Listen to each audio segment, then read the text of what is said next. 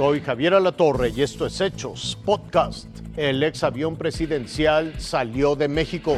El famoso avión que no tenía ni Obama se marchó y va por una nueva imagen a Estados Unidos después de que fue vendido al Comité de Inversiones de Tayikistán lo van a llevar a Estados Unidos, donde ellos van a realizar ciertas adecuaciones y posiblemente algunos últimos mantenimientos para posteriormente pintarlo y llevárselo a su país. El titular de Banobras, Jorge Mendoza Sánchez, aclaró que Tayikistán, que mantiene una amplia comunicación con Estados Unidos, envió a un equipo a la Ciudad de México para recoger la aeronave.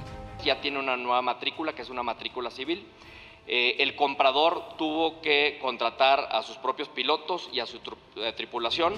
Y reiteró que con la venta del avión presidencial en más de 92 millones de dólares, ingenieros militares edificaron dos hospitales en Guerrero y Oaxaca y se mandarán a volar gastos innecesarios.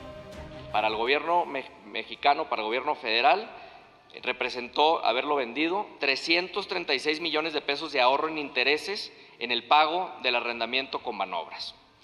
Asimismo, hacia adelante va a representar un ahorro de al menos 135 millones de pesos por año en gastos de operación y mantenimiento, ya que no se va a utilizar. Con información de Irving Pineda, Fuerza Informativa Azteca. Denuncian las torturas sufridas por los opositores a manos de la dictadura de Daniel Ortega en Nicaragua.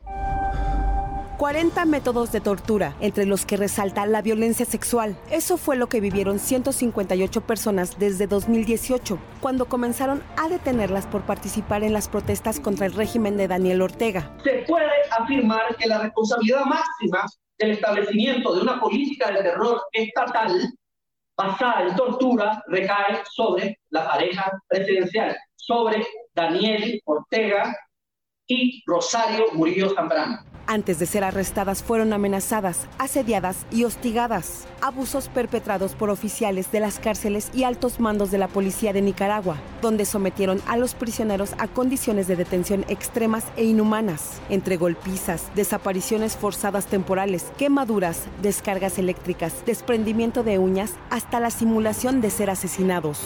También los privaron del sueño y del sol, del agua y alimentos, de atención médica, de ver a sus familias. Los familiares de los presos también fueron revictimizados. Que es una forma mucho más potente en que un,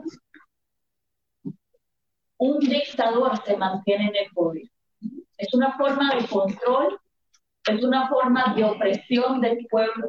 A través del terror se paraliza. A través del terror se busca controlar la voz del pueblo que se levantó con muchísima fuerza. Son testimonios recopilados durante dos años, todos incluidos en un informe del colectivo de derechos humanos Nicaragua Nunca Más. En el documento están los nombres de los torturadores.